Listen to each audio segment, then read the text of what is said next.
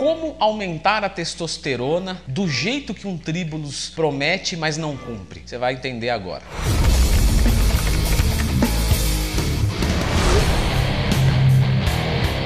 Bom, no mundo moderno temos milhões de suplementos aí que prometem aumentar a testosterona, que prometem ganhos de massa muscular através do aumento dos hormônios masculinos, anabolizantes, esteroides anabolizantes, enfim. Mas a gente sabe que na prática, infelizmente, boa parte, para não falar quase tudo ou tudo, né, não funciona. Então existe uma maneira que eu vim acompanhando nos fóruns gringos, eu acredito que o Jason já deve ter falado isso em algum vídeo, que é como aumentar a testosterona de forma realmente eficiente, mas não é de forma natural. Por quê? Porque de forma natural o que vai determinar é a sua genética, né? Primeiro de tudo, o seu estilo de vida, treinamento, dieta, evitar drogas, fumo, álcool e tudo mais, isso vai determinar, né? Ah, como que eu aumento minha testosterona? Para de beber álcool, mas vai, vai dobrar a testosterona? Pô, só se você tomar muito álcool, mas vai dar uma melhoradinha. Pô, se eu parar de fumar, vai, vai melhorar. Se eu dormir um pouco mais, vai melhorar. Então, as melhores formas de você aumentar a sua testosterona natural é justamente tendo condutas fisiológicas fisiologicamente e emocionalmente adequadas, certo? Mas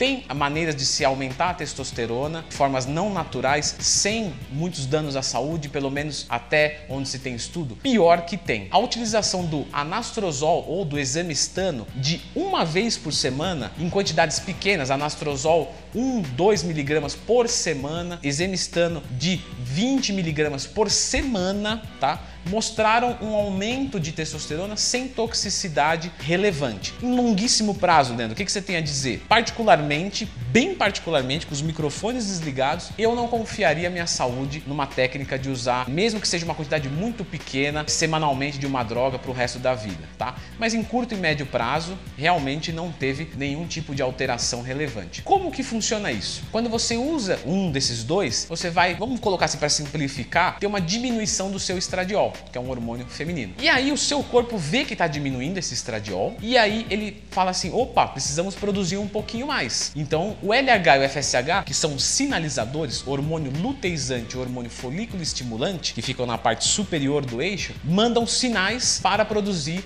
um, um pouquinho de estradiol para voltar àquela homeostase. Só que como você está inibindo isso com uma droga, ele não vai aumentar, ele vai sempre se manter nesse nível. E o LH e o FSH, quando eles estão mais estimulados, lados, eles não fazem seleção, né? Vou aumentar aqui só o estradiol. Não, ele é um não seletivo. Então ele vai desencadear diversos fatores e um deles é o aumento de testosterona. O LH e o FSH pode aumentar tanto a testosterona quanto o estradiol. Como o estradiol está sempre inibido, então ele desceu um pouco, o LH e o FSH quer subir ele de novo, só que ele nunca vai subir, mas com isso de tabela você consegue subir a sua testosterona. Em níveis gigantescos gigantescos fazendo isso de uma vez por semana, uma dose de 1mg de anastrozol ou 20mg de examistano? Não, é algo pequeno, tá? Um aumento de 20, 30, 40%. Se você comparar com o que você pode aumentar de forma natural, realmente é um aumento gigante, mas você nunca pode equiparar isso a um ciclo de esteroide anabolizante. Então, se você tinha lá, sei lá, 300 nanogramas, você pode ir para 400,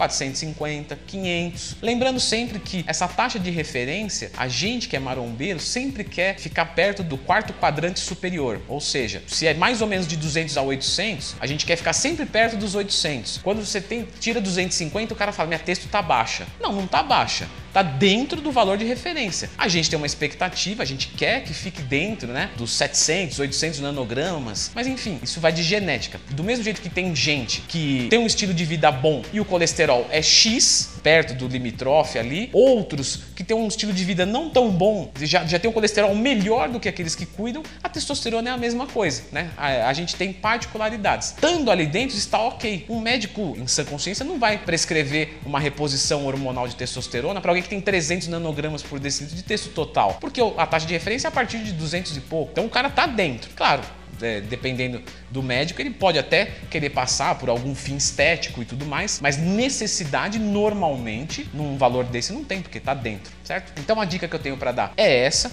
você vai aumentar sua testosterona em curto e médio prazo. Os estudos foram favoráveis, mas em longo prazo eu, Leandro, particularmente não confiaria, tá? Se você parar de tomar, sua testo vai reduzir? Sim, porque isso é algo que é fisiologicamente antinatural. Então, como você está aumentando por meios de estimulação externa, quando você tira esse estímulo externo, automaticamente sua texto volta para os níveis. Então fica aqui o aprendizado, mas saiba que não tem milagre. Se você quer aumentar a sua testosterona de forma natural e para sempre, você precisa de boas condutas fisiológicas e emocionais e sociais, porque a saúde sempre tem que ser vista como um todo, certo? Bom, pessoal, então é isso. Espero que tenham gostado. Se você já utilizou muitos estimuladores de testosterona, coloque aqui no, nos comentários, faça um relato breve de, do que aconteceu, que eu quero ler, mas depois eu vou fazer um vídeo explicando sobre tríbulos, sobre DHEA, enfim, todas essas coisas que atacam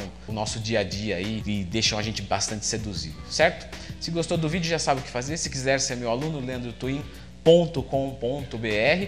Deixe aí nos comentários a sua dúvida que quinta-feira eu vou responder.